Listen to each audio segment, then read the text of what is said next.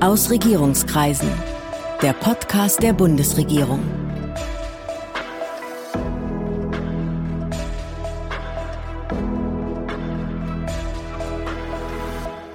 Hallo. Willkommen zu Ausregierungskreisen, dem Podcast der Bundesregierung. Ich bin Sven Siebert, ich bin Gastgeber dieses Podcasts und heute geht es hier um die Bundestagswahl am 26. September und um die Frage, ob diese Wahl sicher ist, also ob sie vor Manipulationsversuchen geschützt ist. Dazu habe ich zwei Gäste, den Bundeswahlleiter Georg Thiel und den Präsidenten der Bundeszentrale für politische Bildung Thomas Krüger. Georg Thiel ist seit knapp vier Jahren Präsident des Statistischen Bundesamtes und damit praktisch traditionell im Nebenberuf Bundeswahlleiter. Thomas Krüger ist schon seit zwei Jahrzehnten Chef der Bundeszentrale für politische Bildung. Er ist in der SPD, war mal Senator für Jugend und Familie in Berlin und Bundestagsabgeordneter. Guten Tag, die Herren. Schönen guten Tag. Hallo. Herr Thiel, Herr Krüger, das Vertrauen in die Integrität, die Unverletzlichkeit, die Unbestechlichkeit des Wahlverfahrens ist in einer Demokratie von zentraler Bedeutung. Ich würde mit Ihnen beiden gerne zwei Aspekte besprechen. Die ordnungsgemäße Durchführung einer solchen Wahl und der Schutz der Wahl vor politischer Manipulation. Herr Thiel, wir fangen mal mit dem Verfahren an. Worauf kommt es an, dass wir sicher sein können, dass das Ergebnis der Bundestagswahl wirklich dem Stimmverhalten der Bürgerinnen und Bürger entspricht? So mal ganz grundsätzlich. Auf einzelne Aspekte des Verfahrens kommen wir dann vielleicht noch mal im Speziellen. Einer der wichtigsten Grundsätze zur Sicherung der Validität und der Sicherung unseres Wahlverfahrens ist die völlige Transparenz alle Dinge, die dem Wahlsonntag vorgelagert sind, geschehen in der Öffentlichkeit. Wir haben die Bundeswahlausschusssitzung, die wir öffentlich machen. Und natürlich kann in einem Wahllokal und insbesondere dann bei der Auszählung die Öffentlichkeit immer dabei sein. Und diese Öffentlichkeit, glaube ich, die sichert unsere Wahl. Das heißt, wenn ich jetzt Lust habe, kann ich um 18 Uhr in mein Wahllokal gehen, wo ich vielleicht am Vormittag schon meine Stimme abgegeben habe und kann zugucken, wie alle Zettel, die dort abgegeben wurden, aus den Urnen rauskommen und ausgezählt werden. Genau so. Herr Krüger, haben Sie den Eindruck, dass das Vertrauen in die Sauberkeit dieses Verfahrens schwindet oder vielleicht zumindest angegriffen ist? Aus meiner Sicht hm, haben wir in Deutschland eigentlich eine Situation, die auf einer großen Vertrauensbasis aufbaut. Wir haben, wenn man so will, keine wirklichen Erfahrungen mit Wahlmanipulationen in den letzten Jahren und Jahrzehnten gehabt. Und insofern kommen die Impulse, die äh, Fragezeichen aufwerfen, eher von Diskussionen hybrider Bedrohungen aus anderen Ländern. Insbesondere in den Vereinigten Staaten ist ja die Sicherheit der Wahlen durch ausländische Medien äh, diskutiert worden und auch festgestellt worden.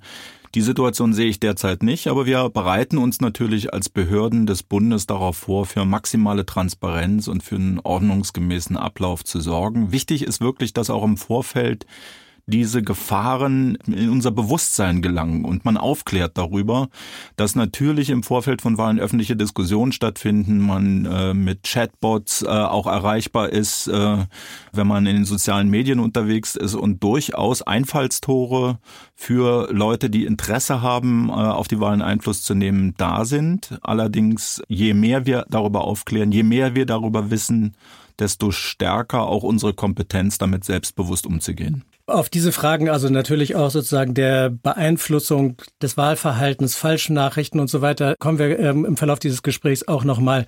Nur nochmal zu dem Punkt, dass das Vertrauen in das Wahlverfahren in Deutschland sehr hoch ist, weil letztlich negative Erfahrung fehlt. Würden Sie sagen, das ist in allen europäischen Ländern so oder gibt es da auch Abstufungen?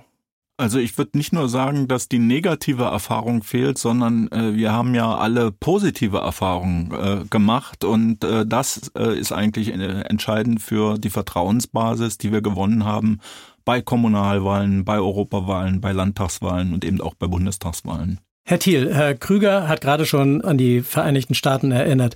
Wir haben dort erst vor ein paar Monaten erlebt, wie das Vertrauen in die Präsidentschaftswahlen nicht zuletzt vom unterlegenen Kandidaten massiv untergraben wurde. Fürchten Sie, dass ein solcher Vertrauensverlust oder dass eine solche Infragestellung des Verfahrens auch bei uns passieren kann?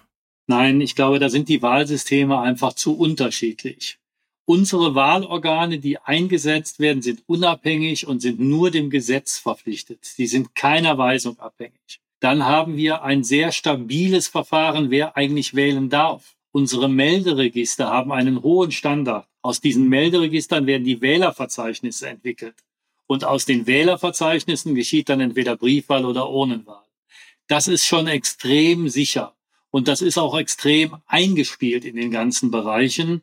Und insofern habe ich also einerseits wegen der Nichtvergleichbarkeit der Wahlsysteme, aber auf der anderen Seite auch, weil wir seit vielen, vielen Jahren stabilen Wahlsysteme haben, bei Kommunalwahlen, bei Landeswahlen und bei den Bundestags- und Europawahlen, äh, bin ich mir da eigentlich ganz sicher, dass solche Zustände, wie wir sie bei der Wahl in Amerika haben, hier nicht denkbar sind. Die Amerikaner hatten ja auch große Schwierigkeiten, die Stimmen überhaupt sozusagen in einer überschaubaren Zeit auszuzählen. Ist so etwas ein tagelanges Warten auf ein vorläufiges Endergebnis bei uns theoretisch auch vorstellbar? Ja, wir sehen mit Sorge, dass natürlich aus organisatorischen Gründen die Länder viele Wahlen in ihrem Bereich zusammenziehen. Dann ist die Bundestagswahl, dann ist die Kommunalwahl, dann ist die Landtag, alles an einem Bereich. Das ist für die Wahlhelfer und die, die dann auszählen müssen, sehr komplex. Und wir stellen schon seit vielen Jahren fest, je mehr Wahlen dort zusammengelegt werden, umso mehr kommen wir in den frühen Morgen hinein. Das ist einfach so. Wir haben eine Absprache mit den Landeswahlleitungen, dass die Bundestagsergebnisse zuerst ausgezählt werden. Aber ich kann natürlich auch verstehen, man spingst auf seine kommunalen Ergebnisse und auf seine Landeswahlergebnisse. Das ist mir auch klar.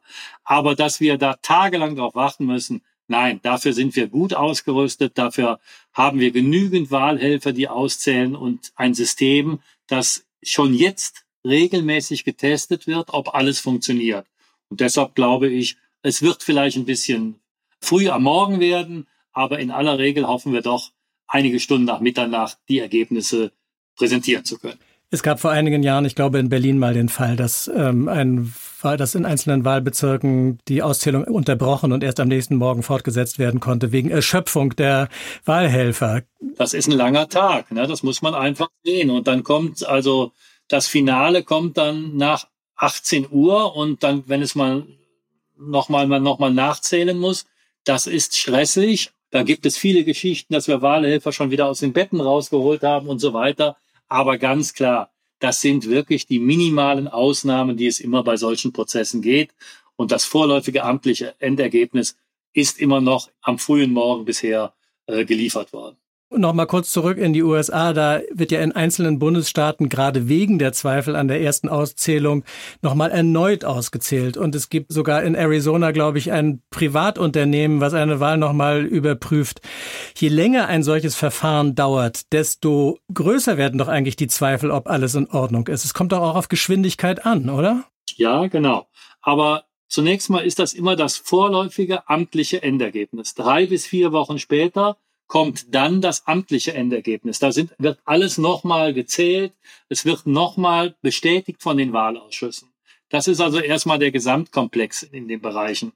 Und selbstverständlich, wenn es knapp wird, haben wir Plausibilitätsschleifen im System, dass dann auch das vorläufige amtliche Endergebnis im Wahlbezirk und im, da nochmal nachgezählt wird. Das gezählt zum, zur Qualitätssicherung jeder Auszählungsverfahren. Ich möchte aber sagen, wenn Sie die Unterschiede zwischen dem vorläufigen amtlichen Endergebnis und dem endgültigen amtlichen Endergebnis sehen, das sind so minimale Zahlen. Da sind Mitarbeiter als Wahlhelfer unterwegs, die haben langjährige Erfahrung, die wissen wirklich ihr Handwerk extrem gut und die sichern diese hohe Qualität, die wir haben. Das Stichwort Briefwahl fiel schon. Das spielt eine immer wichtigere Rolle, gerade während oder nach einer Pandemie. Grundsätzlich, wenn der Wahlzettel nicht in einem Wahllokal allein in der Wahlkabine ausgefüllt wird, sondern am Küchentisch, ist die Wahl nicht mehr ganz so geheim und vor Beeinflussung geschützt, oder? Ja, deshalb hat das Bundesverfassungsgericht auch gesagt, das Leitbild der Wahl ist die Urnenwahl. Hat aber die Briefwahl, egal bei wie hohen Anteilen, hat sie es immer als zulässig gesehen. Selbstverständlich ist der organisatorische Aufwand der Briefwahl wesentlich komplexer. Dadurch kann es natürlich auch zu einem einen oder anderen Fehler kommen. Die Briefwahl hat den Nachteil, die Stimme ist abgegeben und es passiert auf einmal noch etwas im politischen Deutschland, was die Wahl des Wählers hätte beeinflussen können. Das kann dann nicht zurückgeholt werden. Das sind so Dinge. Ich möchte aber auch sagen, wenn eine behinderte Person Unterstützung in der Urne bekommt, also bei der Urnenwahl, das gibt es natürlich auch. Und das alles hat gewisse rechtliche Folgen, wenn da am Küchentisch etwas nicht sauber abläuft. Das verpflichten sie sich und das ist ein, ein Zustand, den es eigentlich nicht geben darf. Will nicht ausschließen, dass er passiert. Wir haben aber in all den Jahren, seit es die Briefwahl gibt, und die gibt es, glaube ich, seit 1957, haben wir keine Erkenntnisse, dass Manipulationen in einzelnen Bereichen bei einer Briefwahl am Küchentisch mal zu einer Verzerrung der Ergebnisse der Bundestagswahl oder Europawahl geführt haben. Herr Krüger, vor allem aus der AfD gibt es die Behauptung, die Pandemie sei zum Vorwand genommen worden, die Briefwahlquote zu erhöhen und damit Manipulationsmöglichkeiten zu erweitern. Wie treten Sie dem entgegen? Das ist eine unbelegte Behauptung, das muss man ganz klar sagen. Unserer Erfahrung nach ist es so, dass die Briefwahl von den Bürgerinnen und Bürgern sehr verantwortlich wahrgenommen wird. Viele beschäftigen sich eben auch im Vorfeld der Wahlen sehr intensiv mit den Wahlen, treffen schon Vorentscheidungen.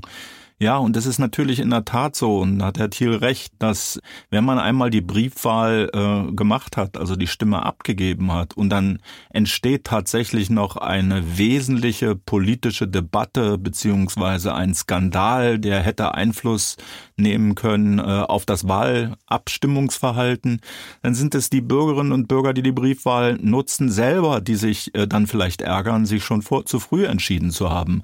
Also man muss auch ein Stück die Eigenverantwortung Verantwortung bei den Wahlen hier mit in den Blick nehmen und daraus sozusagen zu folgern, hier wäre ein Manipulationsversuch des Staates oder irgendwelcher Behörden äh, zugange, halte ich für eine Latrinenparole.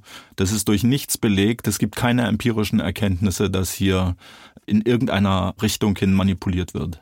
Es ist ja eigentlich eine lustige Entwicklung, dass man einerseits immer mehr Briefwähler hat, also Leute, die möglicherweise deutlich vor dem eigentlichen Wahltermin ähm, abstimmen und gleichzeitig es offensichtlich eine Tendenz dazu gibt, die Wahlentscheidung immer weiter hinauszuzögern und im Grunde möglicherweise erst im Moment der Wahl selbst im Wahllokal am Sonntag zu entscheiden, wo man eigentlich sein Kreuzchen macht.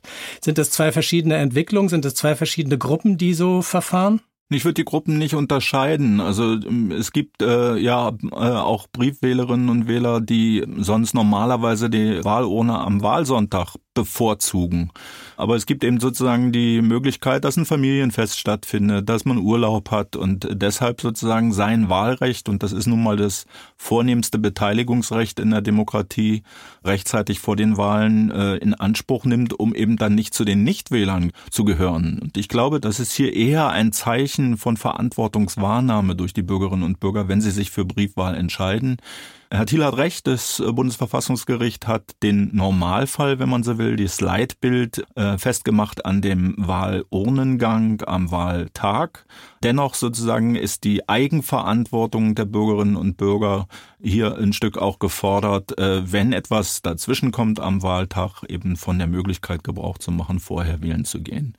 Und äh, was die Argumente der AfD betrifft, die sollten sich mal an die eigene Nase fassen, weil unter dem Strich äh, äh, sind es ja auch AfD-Wählerinnen und Wähler, die äh, genau von dieser Eigenverantwortung profitieren wollen und eben äh, von Möglichkeit der Briefwahl Gebrauch machen. Und deshalb finde ich, sollte man hier nicht ein Misstrauen streuen, sondern äh, auf die Verantwortung der Wählerinnen und Wähler äh, abstellen. Und dann denke ich, kommen wir auch zu einem vernünftigen parteiübergreifenden Konsens, was das Wahlsystem und das Vertrauen darin betrifft. An Sie beide nochmal die Frage, wir sprachen ja schon von der positiven Erfahrung ordentlicher, rechtlich sauber ablaufender freier Wahlen und dem Fehlen der negativen Erfahrung. Aber gab es in der Vergangenheit, ich spreche jetzt von den Wahlen in der Bundesrepublik Deutschland seit 1949, irgendwann mal sicherheitsrelevante Ereignisse, echte Manipulationsversuche? Sind jemals falsche oder verfälschte Auszählergebnisse übermittelt worden? Also ich kann Ihnen sagen, dass ich in der äh, DDR groß geworden bin und äh, ich bin äh, selbstverständlich, weil es mein Recht war, um 18 Uhr zu den Wahlauszählungen angetreten und habe überprüft, ob meine Nein-Stimme auch wirklich protokollarisch erfasst war. aber von dem Weg sozusagen von meinem Wahllokal zu den dann veröffentlichten äh, Wahlergebnissen in den Kreisen und Bezirken sind dann offenbar die Stimmen so rar geworden, dass viele der Nein-Stimmen oder Enthaltungen gar nicht mitgezählt worden sind, weshalb die Bürgerrechtsbewegung äh, ja dann 1989 die Auszählung selber parallel vorgenommen hat. Ich erinnere mich, ich war damals selbst koordinierend äh, dabei, als es in den Ostberliner Kreisen bei der Kommunalwahl eine, wenn man so will, Bürgerinitiative der Auszählung gab. Unterschiedlichste Gruppen haben eben die Ergebnisse zusammengetragen. Ja, und das Ergebnis war, dass etwa 15 bis 18 Prozent der Nein-Stimmen äh, zu verzeichnen waren, die eben überhaupt nicht abgebildet wurden. Und das ist glatter Wahlbetrug gewesen. Und diese Erfahrung gibt es eben, wenn man so will, aber eben nicht im Westen Deutschlands, nicht äh, da, wo Transparenz und Überprüfbarkeit herrscht, sondern in der DDR war das Methode. Und nicht seit 1990. Genau. Aber wie gesagt, also 1989 konnte das System nicht mehr verhindern, dass die Leute überprüfen wollten, was jetzt eigentlich mit ihrer Stimme passiert. Herr Thiel, ist Ihnen irgendwas in Erinnerung? Äh, natürlich haben wir immer wieder Versuche, in unsere Systeme einzudringen, aber unsere Sicherheitsbehörden und unsere gefestigten und gehärteten Systeme, die wir immer wieder weiter aktualisieren in ihrer Sicherheit, die haben das bisher immer verhindert. Natürlich findet es auch mal so, dass ein Ergebnis nicht plausibel ist, was wir haben und unsere Plausibilitätsschleifen, die wir bei der Übermittlung von der Kommunal- zur Landes- und dann zur Bundesebene eingebaut haben, die haben aber bisher diese Fehler immer aufgedeckt, bevor es wir zum amtlichen Endergebnis kam. Und wenn das mal eine andere äh, Sache ist, dann haben wir immer noch die Prüfung von drei Wochen, wo die Stimmzettel nochmal ausgezählt werden, dokumentiert werden und alles. Das ist die nächste Möglichkeit. Und selbst wenn der Bundeswahlausschuss mit dem Feststellen des Ergebnisses noch einen Fehler gemacht hat, dann haben wir immer noch die Wahlnachprüfungsverfahren. Und die haben bisher dazu geführt, dass wir keine verfälschten Ergebnisse bisher hatten. Können Sie diese Plausibilitätsprüfung mal schildern? Was erscheint als unplausibel? Ich will ja jetzt nicht alle, dann würde ich jetzt einen Teil unserer Qualitätsschleifen sehen, aber ich mache es mal ganz deutlich wenn es zu, äh, zu einem Wahlkreis, zu Abweichungen zur letzten Wahl, die wir erfasst haben, von x Prozent kommt, diese Prozentzahl, die könnte ich immer einstellen, dann wird automatisch nachgefragt, kann das stimmen? Als Beispiel. Ja? Ich glaube, da wird's ganz plastisch. Und dann fragen wir einfach die Örtel, das geht dann wieder runter auf die äh, kommunalen Wahlbezirke, die müssen dann alles nochmal ran und nochmal nachzählen und gucken, ob das stimmt. Und erst dann schalte ich das Ergebnis frei, dass es in, auf die Plattformen kommt, wo die vorläufigen Ergebnisse dargestellt werden. Gibt es aktuell aus Ihrer Sicht Manipulationsversuche oder die Vorbereitung von Manipulationsversuchen?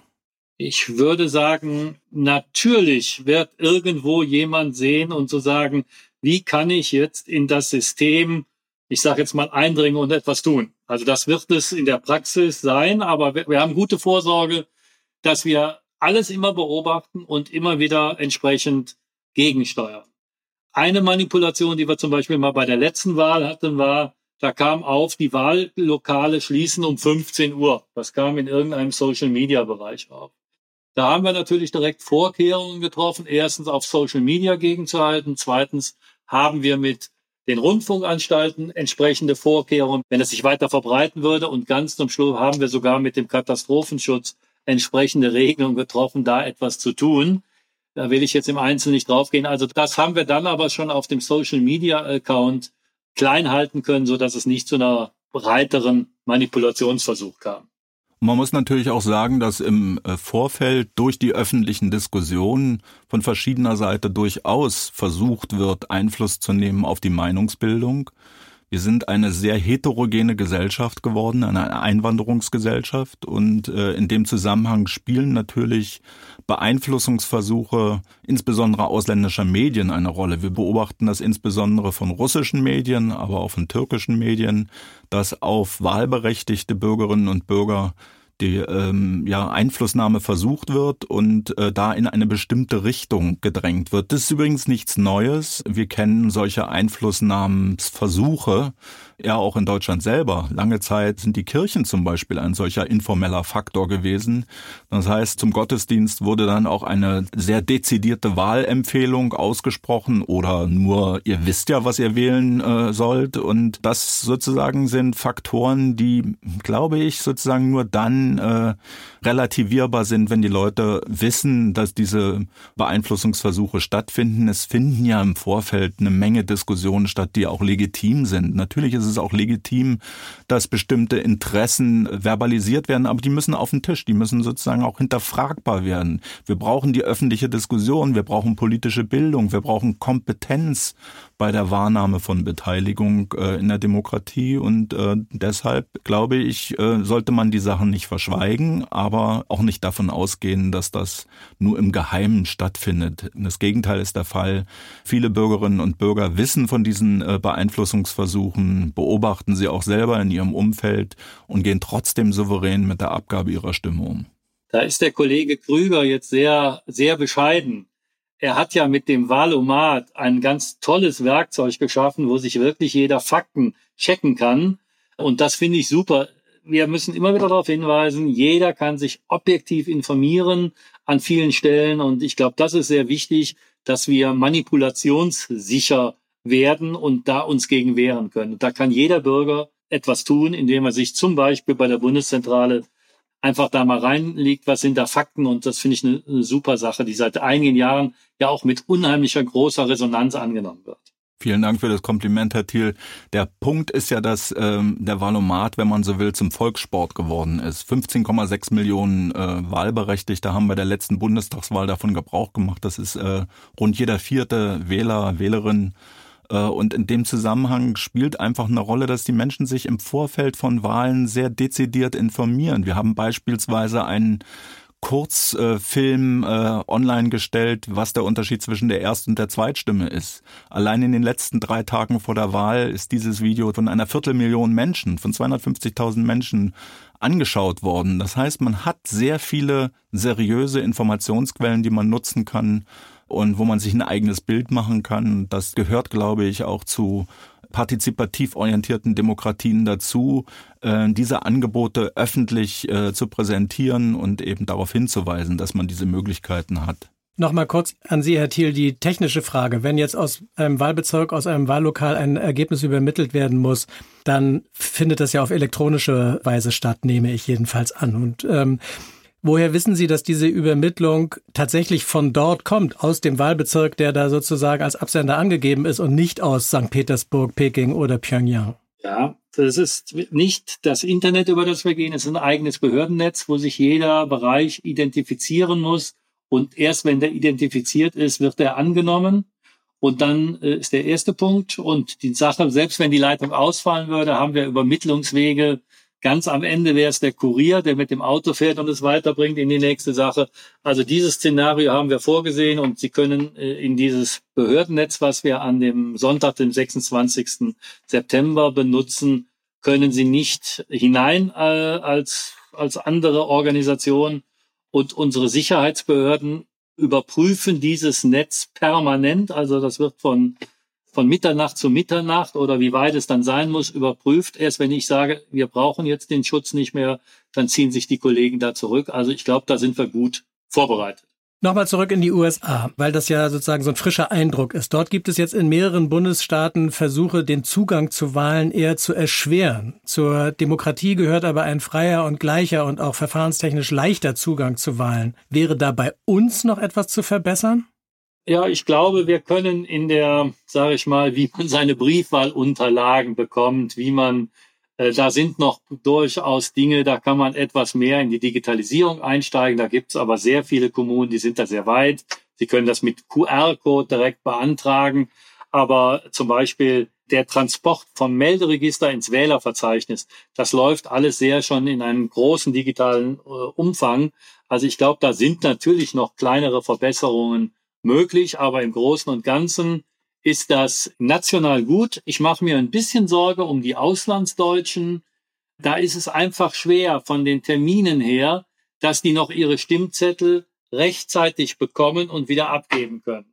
Da sind einfach viele Formvordinge. Sie müssen original unterschreiben. Und das ist schwierig. Und da setze ich jetzt ganz ehrlich auf den neuen digitalen Personalausweis mit den Unterschriften, dass das in der Zukunft besser wird. Das haben wir jetzt für diese Wahl, kriegen wir das nicht hin. Aber ich denke, für meine Nachfolger ist das noch eine große Aufgabe, die Auslandsdeutschen mehr in den Blick zu nehmen. Das hört sich jetzt immer so an, oh Gott, wie groß ist das? Viel, die meisten Wähler kommen aus der Schweiz, Österreich und den unmittelbaren Nachbarländern. Aber wenn Sie schon Post aus Italien oder aus Südamerika, dann ist das so gut wie nicht mehr möglich, dass Sie das in das Zeitfenster bekommen. Und ich glaube, diese Frage, die müssen wir uns nochmal annehmen, damit da äh, nicht zu viel Unzufriedenheit bei unseren Auslandsdeutschen entsteht. Herr Krüger. Es gibt aber auch einen äh, anderen Aspekt, den man mit großer Sorge betrachtet. Äh, die Beteiligungsforschung hat immer wieder darauf hingewiesen, dass es bestimmte Bevölkerungsgruppen gibt, die sich überproportional an Wahlen beteiligen und andere, die sich eindeutig unterproportional beteiligen. Das kann man beispielsweise am Bildungsstand der Leute nachweisen. Also pauschal gesagt, je gebildeter die Leute, je wohlhabender die Leute, desto mehr beteiligen sie sich an Wahlen. Und das führt natürlich zu Unterrepräsentanzen bestimmter Bevölkerungsgruppen. Und deshalb ist es sehr wichtig, bei den Wahlaktivierungsanstrengungen, beispielsweise der Bundeszentrale für politische Bildung, diese Zielgruppen zu ermutigen, von ihrem Wahlrecht Gebrauch zu machen. Weil wer nicht wählen geht, vertritt seine Interessen nicht. Und da ist sozusagen sehr viel Luft nach oben. Es gibt diese Asymmetrien im Übrigen auch zwischen Jung und Alt. Wir haben äh, eine Gesellschaftsstruktur, in der die Menschen immer älter werden und die jungen Erst- und Zweitwähler deutlich unterproportional vertreten sind in der Gesamtbevölkerung. Und äh, das hat sozusagen natürlich zur Konsequenz, wenn die auch noch weniger wählen gehen, dass deren Perspektiven und Interessen ebenfalls unterbeleuchtet sind. Weshalb wir eben sehr viele Anstrengungen unternehmen, um junge Menschen, aber auch bildungsbenachteiligte Menschen stärker zu ermutigen, von ihrem Wahlrecht Gebrauch zu machen. Ich kann mal ein Beispiel nennen. Wir versuchen mit einem Webvideoangebot, äh, was wir mit dem Abdelkarim Semhute machen, den kennt sicherlich jeder aus der Heute-Show. Und da sprechen wir vor allem bildungsbenachteiligte Menschen mit Migrationshintergrund an. Ähm, Abdelkarim macht mit uns unter dem Titel Abdelkratie, äh, ist letztes Jahr schon zum Grundgesetzjubiläum gemacht äh, und 1,3 Millionen Downloads verzeichnen können. Er macht mit uns im Vorfeld der Wahlen drei Videos, äh, um eben diese Menschen besonders nochmal anzusprechen. Ebenso gibt es eine ganze Reihe von spannenden Projekten für junge Leute. Und ein äh, Projekt haben wir schon das letzte Mal bei den Bundestagswahlen mit großer Unterstützung auch des Bundeswahlleiters äh, gemacht. Und zwar suchen wir uns die 100 Wahlkreise raus mit der geringsten Wahlbeteiligung bundesweit und versuchen hier nochmal speziell die Menschen anzusprechen, weil oftmals ist es in einer Stadt so, dass sie Wahlkreise haben, in denen 80 Prozent Wahlbeteiligung stattfindet und in den benachteiligten äh, Wahlkreisen sind dann 16 bis 20 Prozent nur, die an der Wahl teilnehmen. Und das führt natürlich zu Asymmetrien und Verzerrungen. Und da gilt es einfach mit Aufklärungsarbeit, mit politischer Bildungsarbeit, eine Selbstermächtigung herauszufordern und zu unterstützen, um die Leute zu ermutigen, an den Wahlen teilzunehmen. Vielen Dank. Das waren Thomas Krüger und Georg Thiel. Vielen Dank für das Gespräch. Gerne. Dankeschön. Demnächst geht's hier weiter mit weiteren Gesprächspartnern aus der Bundesregierung und drumherum. Und ich hoffe, Sie als Hörer sind dann wieder dabei. Das war Aus Regierungskreisen, der Podcast der Bundesregierung. Mehr Informationen zur Politik der Bundesregierung finden Sie auf bundesregierung.de und auf unseren Social-Media-Kanälen.